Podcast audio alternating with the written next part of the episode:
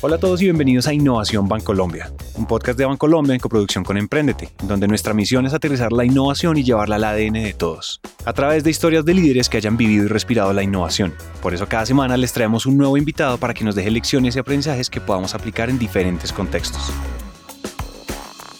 Si eres empresario, emprendedor o curioso de la innovación, compártele este podcast a alguien que sepas que le va a encantar. Y si tú haces parte del Grupo Bancolombia, ayúdanos contándole a tus colegas de este podcast para que inyectemos innovación a toda la organización. Si les gusta este episodio o algún otro, síganos en Spotify o déjennos una reseña de 5 estrellas en Apple Podcasts. Eso de verdad nos ayuda a llegar a más personas. Si hubieras conocido a la Edna de hace tres años, mis ideas eran sobre modelo de negocio, sobre cómo fomentar la cultura de innovación en una organización y me sabía todas las mejores prácticas de las organizaciones más avanzadas del mundo. Y ahora, pues, conoces a un ser humano transparente que se dio cuenta de que tenía una vida poco significativa y que hay miles de posibilidades de potenciar mi vida y trabajar con personas extraordinarias y que he vivido a media marcha, ¿no? Que a pesar de que estudiaba la innovación, se vivía de una manera común. Esto es totalmente chocante que fue lo, como esa, esa chispa que me pasó, que me mantiene vigente todo el tiempo para que no vuelva la incrementalidad, ¿no? porque no tiende a volver a lo conocido. Y el campo que estoy explorando actualmente es lo desconocido. La persona que acaban de escuchar es Edna Bravo. Es una persona apasionada por la singularidad, por la tecnología y sobre todo por la evolución de los seres humanos. En este momento dirige el Laboratorio de Innovación de la Universidad Industrial de Santander. Edna es doctora en Administración con énfasis en innovación y podríamos decir que durante su recorrido académico o intelectual se obsesionó con la innovación bueno, yo soy académica intelectual hasta que llego a entender qué es la innovación. El, primer esfuerzo que yo hago por entender la innovación fue porque llevaba ya desde el, desde el 2007 haciendo mi doctorado en administración con énfasis en cómo se desarrollan las capacidades de innovación dentro de las empresas, bueno, y todo lo que se puedan imaginar que hace un doctor de dedicar más de seis años de su vida a mirar modelos de innovación y eh, entonces quiero ser muy sincera en este espacio para que entiendan por qué se da la dinámica de la platanizada, como tú dices, y es porque yo vengo pues de hacer un doctorado, de asesorar a la Corporación Catalana de Radio y Televisión, General Electric, en una serie de temas, y vengo a Colombia, me regreso a, a vivir a Bucaramanga, a ser académica en la Universidad Industrial de Santander, y empiezo, obviamente, en cuanto llegué todos querían que hiciéramos modelos de innovación y demás, y la experta con el doctorado, y fueron un fracaso, pero ellos ni siquiera se dan cuenta, o sea, ellos estaban felices con lo que estábamos haciendo, pero yo me estaba dando cuenta que no estábamos logrando el tema de la rentabilidad, porque pues la innovación es creatividad con flujo de caja. Innovación es creatividad con flujo de caja. Es creatividad con resultados. Y después de seis años investigando y creando modelos, Edna empezó a sentir que con eso que ya había aprendido, esos resultados no eran evidentes, que cuando la creatividad se queda en creatividad, pues no sirve. Por eso decidió que la manera de descifrar la innovación era a través de inmersiones reales. Este episodio entonces se trata de una inmersión de 15 años, mejor dicho, de un viaje, el viaje de Edna, que comenzó con una pregunta y es... ¿Quién me puede ayudar a entender? Porque es que lo que yo he hecho es ver, investigar la perspectiva científica de la innovación toda la parte intelectual, pero yo quiero ver la realidad. Entonces ese primer esfuerzo que hice en ver la realidad fue ir a hacer una inmersión al Circo del Sol en Canadá, en el campus de Montreal, porque en ese momento, que fue en 2011, ellos eran la empresa más innovadora del mundo. Entonces yo dije, pues fácil, si necesito entender, tengo que ir. Y en ese momento la EC de Montreal, que es una escuela de negocios de Canadá, hacía un programa en colaboración con ellos donde se hacía una inmersión de un mes en un programa de innovación y creatividad.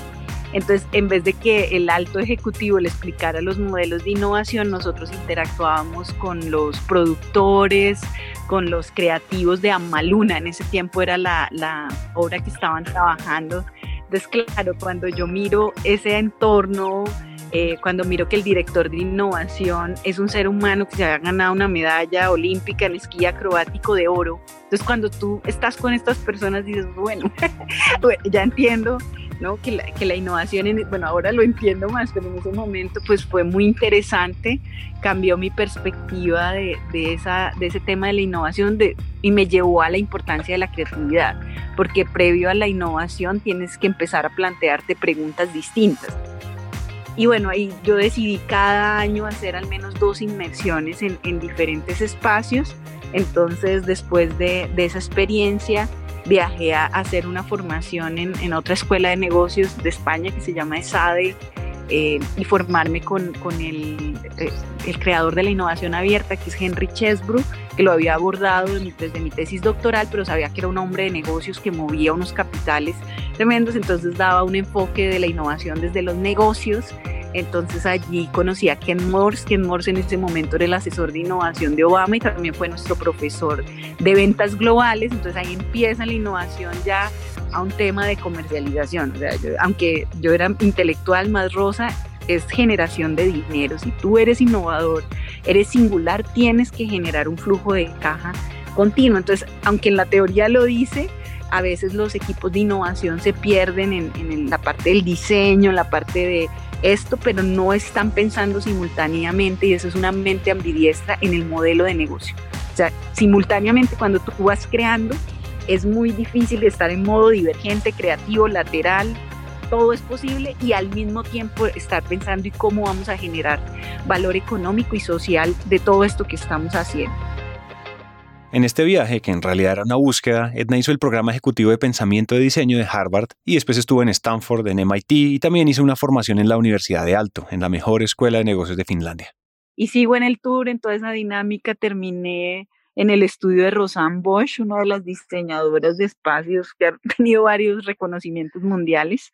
Eh, en Dinamarca estoy haciendo una inmersión de un mes y viendo cómo eh, la innovación y el diseño eh, y los comportamientos humanos se definen por los espacios físicos en los que se da la innovación. Y por la universidad es, es maravillosa, la UIS, porque me ha permitido como todas esas posibilidades, realmente yo genero la idea y ellos me dan los recursos y terminé haciendo un tour por todos los espacios de innovación que había eh, diseñado Rosana en toda Europa y entendiendo desde antes que ella me explicara, sintiendo los espacios, entendiendo ¿no? todo lo que ella había generado y pues ella me conectó con María Caso, la líder de la revolución de la educación y terminé metida en laboratorios de arte la Politécnica de Madrid y después de todo esto, pues generando ideas, ¿no? Llevando todo ese conocimiento a la universidad y la universidad pues reconociendo todo esto y cada año pues me daba un presupuesto más grande para que yo fuera y siguiera mi tour de innovación. En ese momento yo no lo veía así. Y eh, allí regreso y digo, no, yo ya tengo toda la, la información ¿no? Me, eh, de, de, cómo es todo el tema de innovación. Entonces ahí creo el primer laboratorio de inteligencia creativa en una universidad pública de nuestro país y, empezamos a, demostrar que, que todo lo que nosotros nos planteamos eh, son limitaciones, ¿no? que la mente empezaba a tener una, un, ser uno de los recursos de la innovación, que esto no, no está, digamos, tan claro en, en las organizaciones. Y eh, en ese momento cambia todo porque empezamos a asesorar al Ministerio de Minas y Energía. Bueno, teníamos unos clientes muy grandes porque el, eh, el asesor de Obama se convirtió en mi mentor, hasta el momento es mi mentor y él me decía que no podía trabajar, en ese tiempo pues yo trabajaba mucho con la Cámara de Comercio, con con organizaciones privadas, pero para él esos eran clientes pequeños, entonces me retó a conseguir un cliente grande, entonces bueno, me lancé a un ministerio y al de Minas y Energía, porque es el que mayor recursos mueve, a, a, crear pues un laboratorio de innovación, esa fue la solución que nosotros les generamos. Y me encuentro que a pesar de que yo había estado estudiando la innovación durante más de 12 años, y literal, o sea, día y noche, a todas horas, leyendo sobre el tema, asesorando organizaciones, me encuentro que la universidad más innovadora del mundo yo no la conocía y apareció en, en las bases de datos científicas Singularity University. Yo dije, bueno, pero ¿cómo puede ser posible? Y se convirtió en mi, en mi obsesión explorar su modelo desde no solamente la perspectiva de negocio, sino de innovación en la educación, que es el campo en el que yo estoy hago el, el Exponential Innovation Program de ellos. Eh, en el campus de la NASA, que eso ya es extraordinario, la, experiencia, pero yo ya iba con los lentes de lo que genera valor para Colombia. Singularity University es una universidad no formal que fue fundada en el campus de la NASA en 2008. En sus palabras, ellos se definen como una comunidad global de aprendizaje e innovación que utiliza tecnologías exponenciales para abordar los mayores desafíos del mundo. Si no los han escuchado antes, péguenle un vistazo, vale la pena. Esta inmersión sería definitiva para el viaje de Edna. Y yo hablaba con los profesores como la más intelectual y ellos me decían, tú no has entendido lo que es la innovación. Yo, pero ¿cómo así? Llevo 12 años y sobre todo un profesor que es extraordinario, que es, es profesor de Harvard, pero es faculty de Singularity, se llama Mark Check. Yo le preguntaba y le decía, es que estoy mal enfocada en las metodologías, me decía, tú no lo has entendido. Y, me, o sea, me acercaba a él y nuevamente me decía que no había entendido. Y yo decía, pero ¿cómo es posible? Yo le decía, llevo 12 años, he, investigado las mejores metodologías, he ido a los espacios de innovación, sé que tiene que ver con el comportamiento humano, ¿no?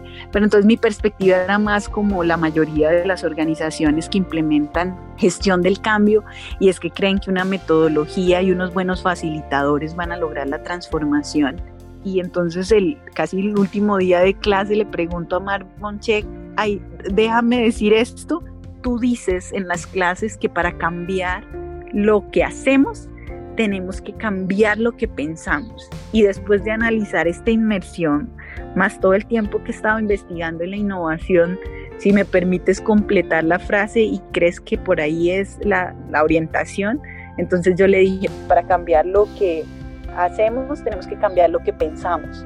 Pero para cambiar lo que pensamos, tenemos que cambiar cómo vivimos. Y me dijo, no lo puedo creer, ¿no? Lo entendiste. No, aquí hay 68 personas de otros países y no lo han entendido. Nosotros en, la, en el laboratorio tenemos diseñado todo un flujo para, desde la perspectiva científica, para realizar proyectos de, de innovación donde hablamos de modelos de negocio, de tipos de innovación, de design thinking, pero nos hacía falta la parte más importante. Me había olvidado de un tema que es muy importante y es vivir una vida al máximo potencial.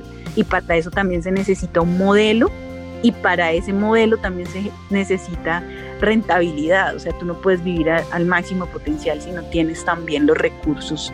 Entonces ya el, toda la, la investigación se va al tema de disrupción personal, o sea, cuál es la mente que entra a innovar y qué tipo de vida tiene la persona que está involucrada en los procesos de innovación. El viaje de Edna estuvo lleno de aprendizajes muy valiosos, pero también de un sinsabor recurrente. Y es que detrás de todos estos modelos mentales y metodologías que proponen los grandes gurús de la innovación, es muy común que los resultados no se den. Todo muy bonito, todo muy nuevo, casi siempre muy colorido, pero la mayoría de las veces estéril. Para Edna eso pasa porque antes de las metodologías viene un proceso previo porque en ese momento cuando yo voy al mejor programa de innovación exponencial del mundo, pienso me van a enseñar más metodologías, más formas de innovar seguras y lo que me encuentro es que durante la mayoría del tiempo me enseñaron cómo generar transformación en mí y cómo entender que hay una serie de elementos adicionales a los organizativos que dependen de lo que yo soy capaz de crear que se derivan de mi forma en que me alimento, de la forma en que me ejercito todos los días y me lleno de energía, de cómo manejo mis emociones, del tema espiritual y la capacidad que yo tengo de estar enfocado en un momento determinado en el presente, de la gestión de temas financieros, de la visión de vida. Y yo empiezo a plantearme, pero ¿qué está pasando aquí? O sea, realmente para crear organizaciones exponenciales,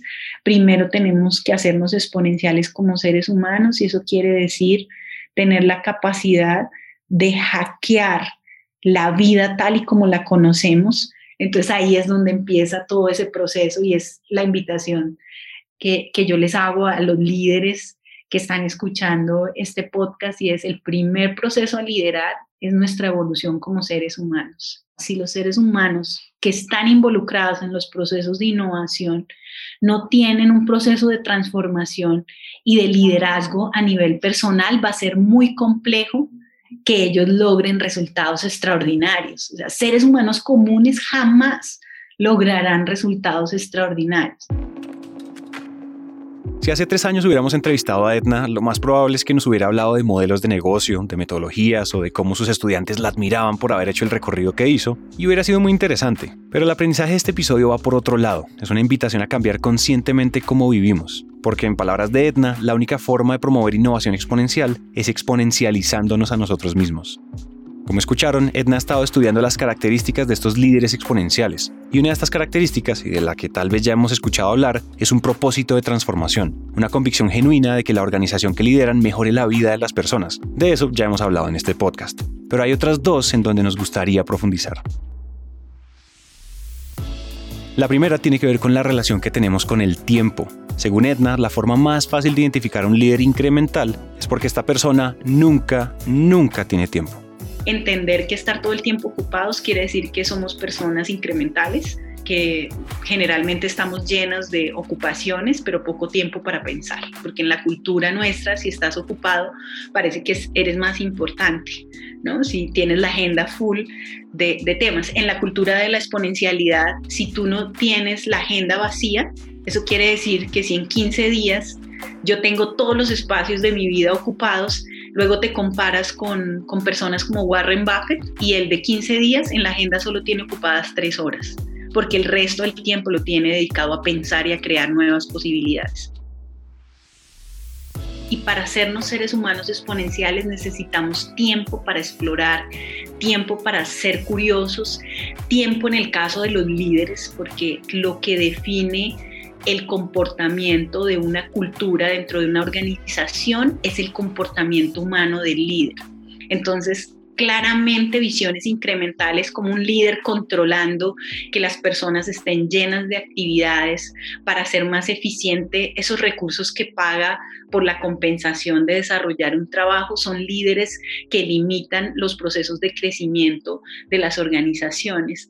Si nosotros estamos en una organización que todo el mundo está tan ocupado que ni siquiera pueden compartir cuál es su visión de la organización, cuál es el propósito por el cual están trabajando en esa organización, pues diríamos que es una organización sin alma, ¿no? Porque somos los seres humanos con nuestras visiones las que les damos vida a las transformaciones. Para Edna, en lo primero en lo que exageran los líderes exponenciales es en el balance. Y vivir ocupados, lo cual en la mayoría de nosotros nos llena de orgullo medio innecesario, es pues la antítesis de esto si tú tienes un asesor o un director de I+D que tiene una vida que tú dices, bueno, primero nunca va a la casa, los hijos ni lo conocen, es adicto al trabajo, pues una persona así no puede generar disrupción, solo va a traerle al mundo incrementalidad. Y eso es peligroso en un mundo lleno de abundancia, gente que aporta solo cosas poquillas. Finalmente, la segunda característica de los líderes exponenciales es una capacidad exagerada para cortar la distancia física y emocional con las personas. Porque yo no sé por qué en Colombia se, piensa que ¿no? los innovadores son al, ¿no? Por allá, como dice un amigo que es bastante directo, los innovadores están bajados literal de las pelotas de Zeus, entonces nadie puede estar relacionados con ellos y eso es lo que ha creado una desaceleración en la innovación, porque realmente los que han hecho grandes disrupciones, que han llegado a generar altas rentabilidades de un crecimiento exponencial en el mercado. Son seres humanos muy cercanos, muy empáticos, muy conectados ¿no? con, con su propósito, pero además con el mundo que está a su alrededor.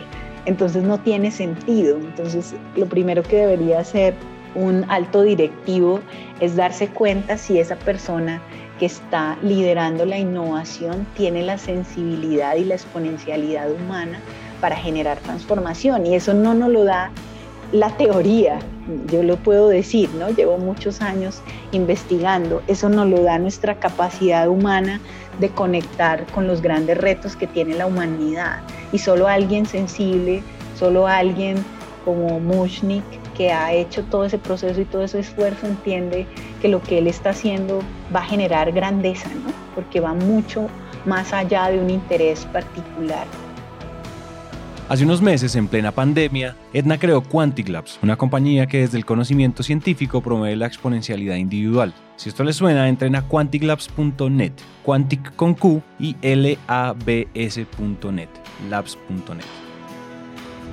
Quisimos narrar el viaje de Edna en un episodio corto porque es una gran forma de empezar el año en Innovación Bancolombia. Porque estamos de vuelta y como en este año venimos con toda, la primera invitación que les tenemos es al espejo. Es una propuesta clara hackear, es decir, tomar control del tiempo, del balance y de la humanidad con la que lideramos, tiene más correlación con nuestra capacidad de innovar de lo que uno puede imaginar a primera vista.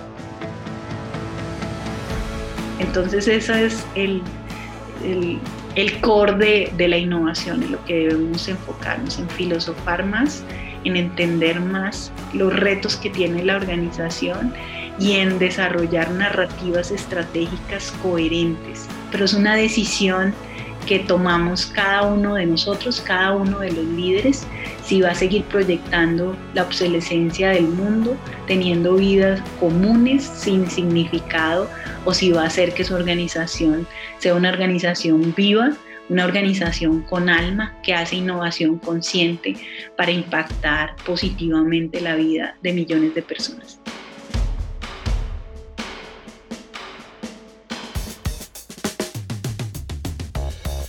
Este episodio fue reportado por Natalia Hurtado, escrito y producido por Magdala Mora, editado por Juan Pablo Ramírez y narrado por mí, Santiago Cortés. Recuerden que si quieren más contenido como artículos, infografías o videos sobre todos estos temas, pueden ir a www.grupobancolombia.com slash innovación. Este podcast es una coproducción entre Bancolombia y Emprendete, una marca de Naranja Media. Nos vemos en el siguiente episodio y gracias por escuchar.